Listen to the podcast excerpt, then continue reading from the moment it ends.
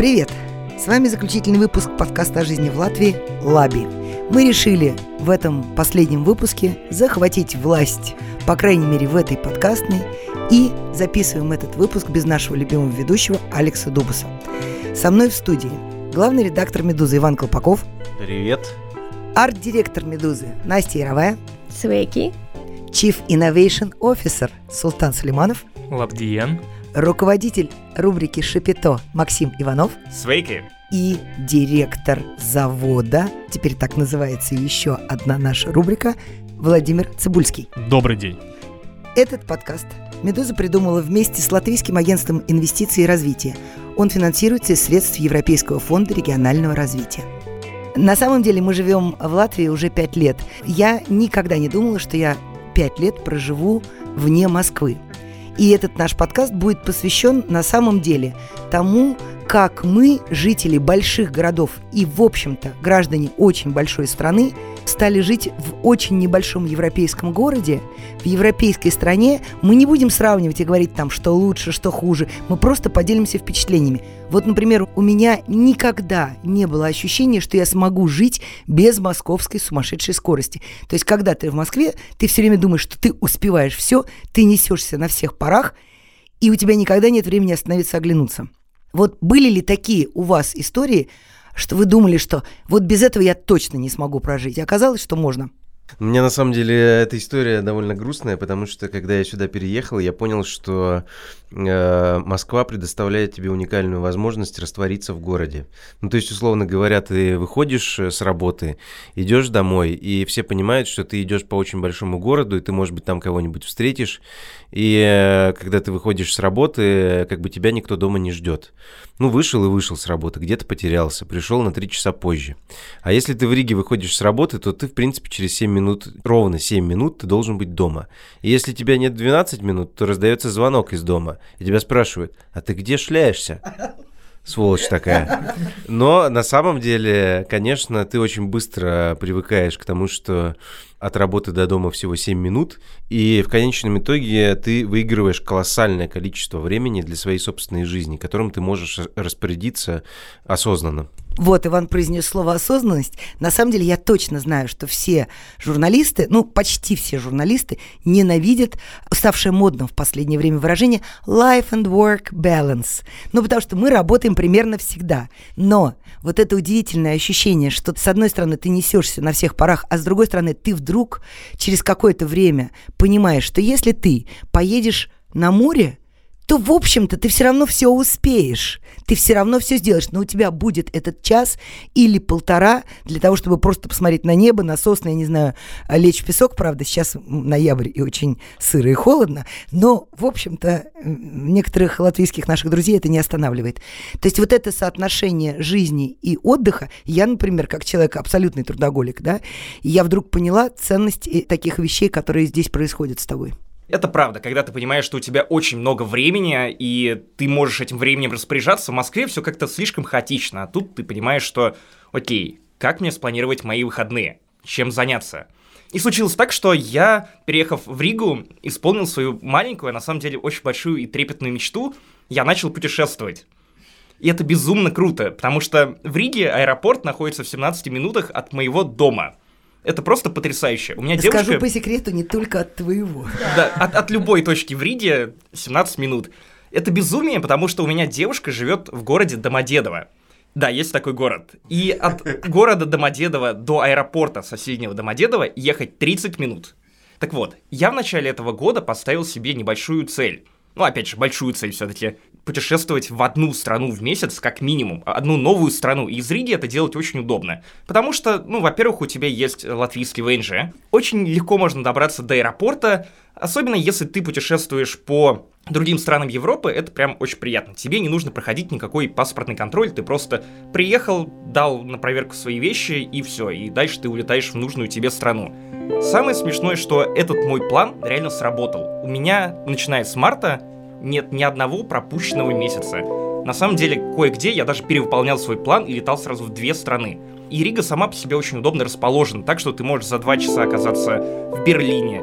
Или За ты час можешь... тридцать. За час тридцать, да, как до Москвы, на самом деле. Это очень важно, и вот моя мечта, о которой я так долго думал, вот наконец-то стала реальностью, потому что летать для меня стало как никогда просто. Ну вот Максим у нас новичок на самом деле. А я заметила, что я, например, стала реже выезжать. То есть раньше казалось, что вот слетать на выходные, не знаю, в Копенгаген, ну вообще никаких проблем, да? А сейчас я понимаю, что я вот хочу, например, посидеть дома, выйти куда-нибудь неспешно, пройти э, к рынку, сесть на машину и поехать куда-нибудь, я не знаю, в Царникову, где поющие пески, и походить там, позагребать ногами для того, чтобы, значит, послушать вот этот вот стон вот этого песка невероятно красивый. Вот, Султан, а у тебя как?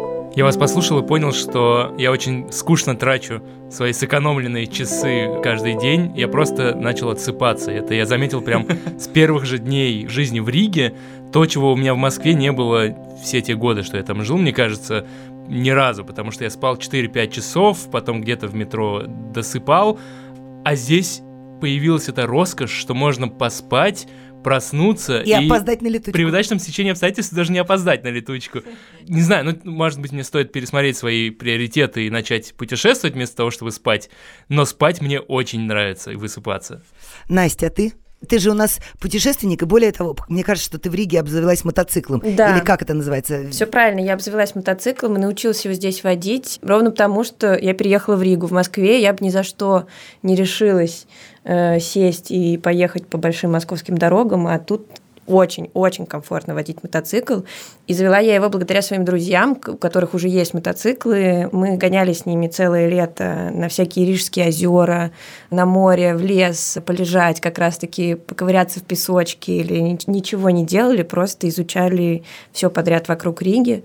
И я решила, что мне тоже нужен мотоцикл, чтобы самой ездить. Правда, я стала реже ездить, потому что все подросли, у всех там появились какие-то дела, и все стали очень серьезными, но мотоцикл у меня есть, я получаю от этого дикое удовольствие здесь. Ну, я, например, привезла в Ригу машину, и, надо сказать, плачу за парковку во дворе совершенно бессмысленно, потому что езжу только, когда мне нужно купить кошачьего корма, и иногда вот куда-то выезжаю. Колпаков, например, пользуется каршерингом, и вообще-то машина в Риге не нужна, потому что это город про пешком ходить, да? Абсолютно, Вот да. что меня в Риге поразило и чего совсем нет в Москве, в Риге ты видишь очень много маленьких детей, которые идут одни. Абсолютно. То есть время там 7 утра или там полвосьмого, довольно темно. Иногда бывает слякотно, иногда, правда, солнышко, когда лето или весна.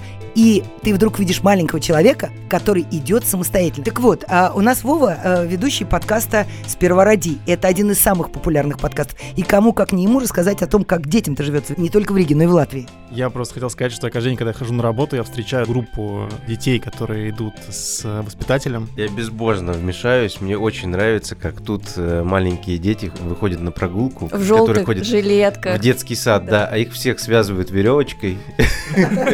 Ужасно И они- мило. Они семенят за воспитателем, да. И там еще воспитатели выглядят не так, как в России. Ну, не знаю, как в России выглядят, но я работал в школе просто одно время, и там воспитатели были такие, конечно, довольно суровые. А здесь они такие в пирсинге, с какими-то татуировками. Ну, то есть видно, что, Обычные люди. да, очень, э, очень хорошие люди. Видно, что разлагающие воздействия оказывают, пропагандируют всякое. Да, по поводу ходить одному, а, я пока не знаю, потому что Соне еще нет даже полутора лет, а, но вообще, конечно, здесь все выглядит гораздо более безопасным, чем в Москве, и когда даже с коляской, если ты гуляешь, вот, э, я- мы только что были в Москве, там это вечное какое-то напряжение, а также программа «Доступная среда» явно еще не реализована полностью, и там постоянные бордюры какие-то бесконечные. А в Риге, конечно, в этом плане все гораздо удобнее. Ну, вообще передвигаться по Риге, в принципе, приятно. Просто так красиво сейчас в центре, в любую погоду. И когда туман и влажность, это все везде. Да, это правда, кстати, вот ты, Настя, говорила о том, что купила себе мотоцикл, а я купил себе в последний день лета электросамокат. Огромный электросамокат, Да, который... это самый большой электросамокат в «Медузе», потому что все остальные ездят на маленьких скромненьких. Извините. Блин, Братан, означает ли это что-нибудь? Я не компенсирую. самый большой электросамокат. Нет, я взял себе побольше самокат, потому что он меньше теряет заряд, и ты можешь на нем дольше ездить. До 7 часов.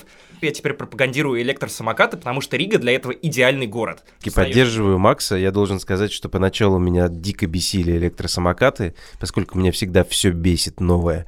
И люди, которые гоняют на электросамокатах, они выскакивают из-за угла.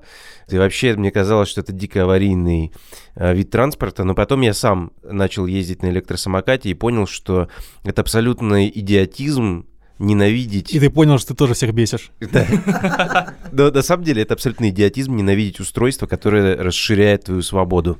Это правда. Рига прекрасна для самоката, кроме некоторого количества улиц, на которых нет асфальта. Есть только булыжник, есть И только старый брусчатка. город. Да. Там кататься просто нельзя. Но я, например, использую электросамокат вместо автомобиля. У меня нет водительских прав, поэтому я вот э, использую самокат для того, чтобы сгонять куда-то в ресторан после работы, до которого мне лень идти ногами. Но когда у тебя будут водительские права, ты купишь себе самый большой автомобиль. Я куплю себе Cybertruck. А, Я хотел сказать еще про расстояние и о том, что начинаешь меньше путешествовать, хотя кажется, что Рига более располагает тебя. Мне кажется, что меняется твое восприятие расстояний, в принципе, и если в Москве тебе казалось рядом это доехать с Тульской до Боровицкой, несколько станций на метро, то здесь рядом для тебя это там, где тебе дойти 5 минут, а там, где дойти тебе нужно 15 минут, это уже для тебя вообще не рядом.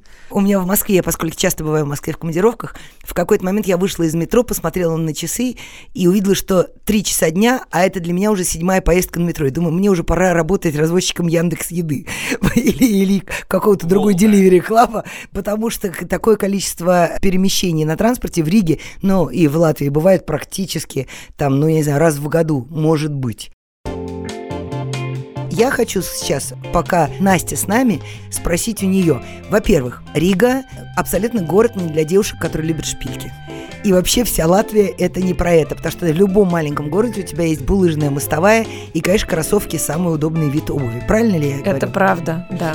Я не люблю Во-вторых, шпильки. Во-вторых, то, о чем я в Москве тоже вообще-то не задумывалась, потому что все-таки в Москве статусное потребление развито больше. И даже я, в общем, человек довольно спартанских привычек, все равно на это покупаюсь. В Риге ты покупаешься на экопотребление, да, потому что тут есть местная косметика, которая экологически чистая, тут продаются по всей Латвии э, всякие средства для стирки, мытья посуды, того всего. Ну да, еще классный лен, все, все эти натуральные вещи, которые делают здесь в Латвии, там шерстяные, которые продаются в некоторых магазинах или на ярмарках, они довольно-таки классные, очень хорошего качества. Я люблю брать что-нибудь в подарок, как раз-таки привозить родителям, например.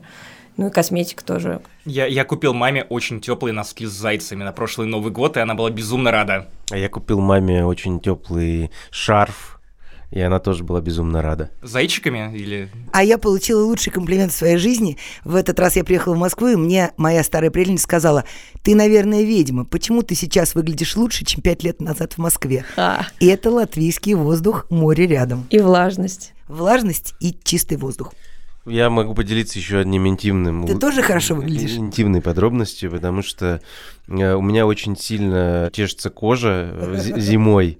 А Я из холодного, вообще происхожу из холодного региона. В Москве, в принципе, все точно так же было. Когда я сюда переехал, здесь просто такой приятный влажный воздух, что количество крема, которое ты должен в себя втирать ежедневно зимой, оно здесь существенно ниже, чем в России. Это прям вот как бы подсчитано. Подтверждаю. А У меня есть любимая такая история. Когда-то я была в одном европейском городе и поняла, что я стою на том самом месте, вот, где, условно, 500 лет назад случилось одно историческое событие. И вот когда ты находишься в Риге, есть ощущение вот этой непрерывности истории. Ты понимаешь, что этот дом выглядел так же, вот тогда-то, тогда-то и будет еще сколько-то там столетий, десятилетий выглядит так же. Потому что в Москве, например, у меня был такой обычай с моей школьной подругой, мы всегда приезжали в район татарских улиц, поскольку это был такой нетронутый абсолютно район Москвы, там очень мало было рекламы, там были старые дома. И мы, когда нам нужно было э, о своем, о девичьем поболтать, мы бродили по татарским улицам. И вот, вернувшись из Латвии в какой-то момент, я припарковалась, как обычно, на канале, вышла и поняла, что этих улиц больше нет. Вот в Риге это практически же невозможно, да? То, как реставрируют дома, то, как их сохраняют, то, как в Латвии относятся к деревянным вот этим маленьким домам. Вы-то какие улицы больше всего любите? Какие города? У нас приехала девочка к нам, подруга, я ей показывала улицу Гертрудес, это моя любимая улица в Риге, и вообще деревянные дома, мы прям ходили, отдельно смотрели на них, потому что, как э, она сказала, в России вот они там стоят, разрушаются и их сносят в итоге. А здесь, конечно, бережное такое отношение и такая любовь к деталям старым деревянным как раз-таки э, домам мне ужасно нравится. Это очень красиво. И моим глазам, которые любят просто красоту вокруг и получают от этого удовольствие, это прям супер классно. Я прошлым летом, когда впервые приехал в Ригу на долгое-долгое время, буквально я три месяца прожил, я, я думал, что мне очень быстро надоест смотреть по сторонам. То есть я первое время ходил по улицам и смотрел на дома, на крыши, на шпили, на все то, что меня почему-то стало вот мгновенно завораживать. И знаете, прошел месяц, два месяца, три месяца, я понимаю, что вот это чувство, которое я испытал, когда я только приехал в Ригу, оно со мной до сих пор. Я иногда на своем, простите, электросамокате приезжаю куда-то прям в районы, где я еще не был, и вот, вот, вот то же самое. И за это я очень ценю Ригу. Я могу только поддержать Макса, потому что моя жена иногда шутит, что у меня э, слабоумие. Потому что я постоянно, мы идем по одним и тем же маршрутам иногда, и я вдруг, о, какое красивое здание. Она говорит, слушай, оно уже стоит здесь сто лет. Я говорю, нет, ты что, видишь, какое оно новое, красивое, его только что наверняка реставрировали, мы не видели. И мы лезем в э, Google карты, смотрим на панораму, я понимаю, что мы, правда, все эти пять лет видели это здание, проходили мимо него, ну, максимум его и недавно, может быть, правда, подтюнили, но этого всего, чем можно восхититься так много, что я часто пропускаю, а потом, когда просто поднимаю взгляд или поворачиваюсь в какой-то закоулочек, я обнаруживаю здание, которое, как мне кажется, оно новое, хотя, как оказывается, оно всегда здесь стояло. Я и... даже хотела завести такой инстаграм а, «Рижские детали». А, а уже есть в... такой. Ну вот, видишь, я... Называется «Рижские окна». Ну да, ну вот, а я хотела завести Инстаграм, в котором бы крупно сфотографированы какие-то интересные детали разных зданий. А, я хочу просто успокоить Султана, а, который беспокоится, что с ним что-то не так. А, на самом деле это обычное впечатление у меня тоже, но у меня не про здания, а про балконы. Потому что ты все время поднимаешь голову, и там как будто все время что-то новое появляется. Тем более, если ты идешь сначала по одной стороне улицы месяцами, а потом переходишь вдруг на другую. И задираешь голову, и там оказывается еще 150 всего интересного, так что все с тобой окей. Это... Либо с нами обоими что-то не окей. Кстати, извините, что я опять со своими электросамокатами. Господи, боже Но мой. этим летом с Наташей Гридиной и моей девушкой... Это еще Наташ... одна наша сотрудница. Да, и мы решили куда-то выбраться, и мы поехали в Юрмалу и решили сделать что-то вот необычное. Мы арендовали там самокаты и проехались вдоль пляжа. Это было так круто. 26 километров. И мы е- ехали около часа под свежий ветер, глядя на море, там еще закат, все было очень инстаграбельно. Максим, я тебя хочу от природы вернуть э, в цивилизацию. В Москве я знаю, что все это есть, но это нужно далеко ехать в какие-то там, прости, Максим, мегамаксы, или как это называется, а, кино на английском, кино на языке оригинала. Люди, которые говорят, что субтитры мешают, ничего они не мешают. Ты, во-первых, как бы сказать, подсматриваешь просто в субтитры там, где ты не понимаешь. Но то, что ты можешь посмотреть кино на языке оригинала, и ты вдруг понимаешь, какие голоса у твоих любимых актеров, это вообще очень здорово. А Ко м- мне, например, у последних «Мстителей» приезжали специально друзья из России, потому что в России задерживали премьеру, и плюс там нельзя было посмотреть все это в оригинале, поэтому Рига стала местом паломничества людей, которые хотят смотреть фильмы в оригинале. И это очень круто, очень А удобно. также Михаила Барышникова в оригинале, например. Причем в двух спектаклях. В трех спектаклях. В трех, да. Этот подкаст «Медуза» придумала вместе с Латвийским агентством инвестиций и развития. Он финансируется из средств Европейского фонда регионального развития. Галя вот до этого говорила про осознанность, и в моем случае эта осознанность привела не только к каким-то постоянным путешествиям в другие страны, но и к тому, что я увлекся стендапом. Не то чтобы я сам начал выступать, Сам? я пока стесняюсь, хотя я уже хожу на открытые микрофоны и смотрю на то, как этим занимаются местные стендаперы, комики. Ты шутишь по-латышски? Нет, они шутят на английском, потому что они хотят обкатать материал Для международных э, выступлений каких-то. Но, помимо всего прочего, в Латвии есть такая организация под названием Comedy Латвия, которая привозит к нам англоязычных комиков. Очень популярных, совершенно разномастных. Есть малоизвестные комики вроде Джона Маккумса, есть довольно известная и скандальная Ферн Брейди, к нам недавно приезжала, И на прошлой неделе к нам приезжал, кстати, сразу из России, Джим Гаффиган. У него на Netflix есть очень много передач, где он ну, выступает. И, между прочим, это тот самый человек, который в фильме «Родители легкого поведения» тверкал перед Сальмой Хаек. Я вообще-то думала, что тверкал, но это бог с ним. У меня такой вопрос. Очень многие русские артисты и музыканты, которые приезжают в Латвию, говорят, что на латвийской публике ты должен обкатать любое шоу, потому что, в принципе, латвийская публика довольно сдержанная. И то, что мы считаем сдержанными аплодисментами, здесь считается овацией. А как с комиками здесь? Ой, слушайте, все три комика, на которых я был, срывали аплодисменты и полные залы. Особенно Джим Гаффиган, который собрал полный зал на 600, по-моему, человек, что довольно прилично. Я знаю, что сотрудники «Медузы» выезжают на какие-то музыкальные фестивали летом, какой-то у вас был позитивус или что-то Да, в этом да, роде. да, да. Потом а, был концерт Arcade Fire где-то в лесу с невероятными Ох. какими-то световыми эффектами. Давайте быстро рассказывайте, потому что я отсталый человек. Ну, э, мы, я, по-моему, в первое лето же попала на Позитивус, на последний день мы поехали. Это прекрасный А что это фестиваль. такое? Это фестиваль, который проходит э, в Латвии, ну, практически на границе с Эстонией.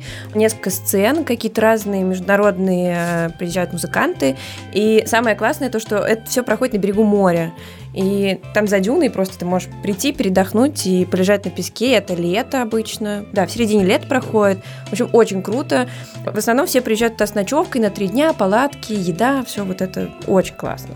Я тоже был на Позитивусе, и, чтобы вы понимали, в тот раз, когда я там был, там выступал Игги Поп и певица Граймс. Да, я тоже То есть была. это не, не местечковый фестиваль, это прям очень мощное место. При этом это в лесу, это выглядит с одной стороны как такой пионер-лагерь, с другой стороны там стоит реально много разных палаток, еда, выпивка. Ну, то есть это не заброшенное место, куда надо приезжать со своим двумя литрами э, Пива. попить. И да, потому что там все есть, и все очень удобно сделано. Я, правда, ездил без ночевки, потому что не хотелось останавливаться в э, палатке, да, но мы возвращались на машине, и даже пробки-то никакой особо не было, хоть и... Ну, я, кстати, знаю, что там, кроме палаток, можно снять э, какие-то домики и гостиницы, и все недалеко. В общем, можно организовать себе супервыходные.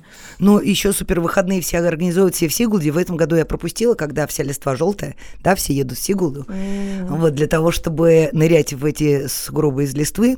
Вот. А возвращаясь к тому, кто куда поехал, если мне память не изменяет, то Вова у нас как раз он жил в Юрмале какое-то лето и даже, кажется, бегал. Чуть ли не к марафону готовился. Как вообще здесь со спортом-то? Блин, про спорт я хотел бы на самом деле другую вещь сказать, а именно про местную культуру боления. Значит, в Москве это, ну, я ходил на очень много там соревнований, на футбол в основном, и там это супер агрессивные люди везде. А, И в целом культура боления очень агрессивная. Чего вообще не скажешь про Латвию. Здесь это супер уютные посиделки. На арену Рига приходит, э, допустим, э, в среднем там 5-6 тысяч человек, но ты чувствуешь себя просто как будто бы там их 100. Ну, кричалку-то какую-нибудь скажи. Тика Рига, тика Динамо. Так надо было, да? Более того, Вован меня этим летом впервые вытащил на спортивные матчи. То есть до этого я нигде не был в России ни на чем, ни на футболе, ни на хоккее. А тут я уже побывал и там, и там. И опять же, Вован говорит о том, что тут очень какая-то теплая домашняя культура боления. Это правда. Но в целом, да, возможно, это еще объясняется тем, что местные команды не очень часто выигрывают. Вот, например, сейчас Динамо Рига, она вообще даже в плей-офф не попадает. Но в целом, как бы, это как будто бы никого не волнует. То есть, если после поражений сокращается количество зрителей, то просто незначительно. Там примерно все время ходят все равно люди на, на хоккей реально. Давайте еще раз вспомним, что мы приехали из больших городов, из очень большой страны. И давайте каждый из вас вспомнит маленький-маленький кусочек Латвии, который ему нравится больше всего. У меня много любимых мест в Латвии. Вообще Латвия очень хорошая страна для того, чтобы путешествовать по ней на автомобиле, останавливаться в маленьких городках, выезжать э, к морю, к лесу и так далее.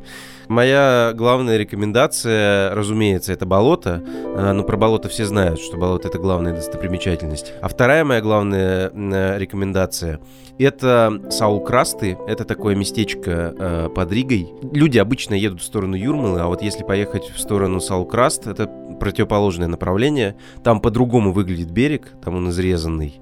Там песчаные дюны, там лес а, там берег обрывистый, по которому проложены мосточки, и какая-то невероятная природа Северной Европы, ужасно красивая в любое время года абсолютно. Настя, а у тебя что? Я вспомнила фестиваль, на котором я была три года назад. Этот фестиваль проходит ночью в двух часах езды от Риги на озере. Называется Эзерес Канис, по-моему, если я не ошибаюсь. Суть этого фестиваля в том, что ребята все лето готовят какую-то программу музыкальную на озере. А, они там строят сцену, разные электронные музыканты, какие-то костюмы, свет. И они продают билеты. Билеты продаются вместе с арендой лодки.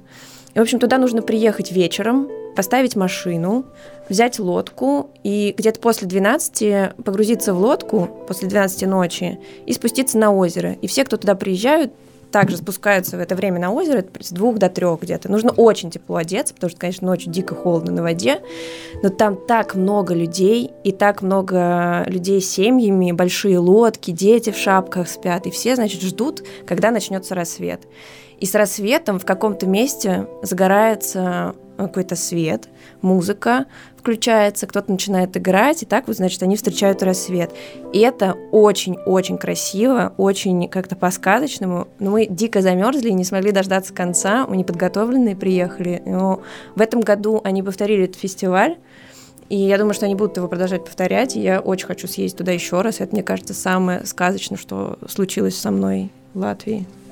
У меня все гораздо прозаичнее. Юрмала? Э, нет, нет, нет. Мне кажется, мне больше запомнился Цесис. Мы там были раза три. А Это такой город старый с замком в середине Латвии. Там как будто ты оказался в прошлом. Если находишься рядом с этим замком, там такие мостовые старые.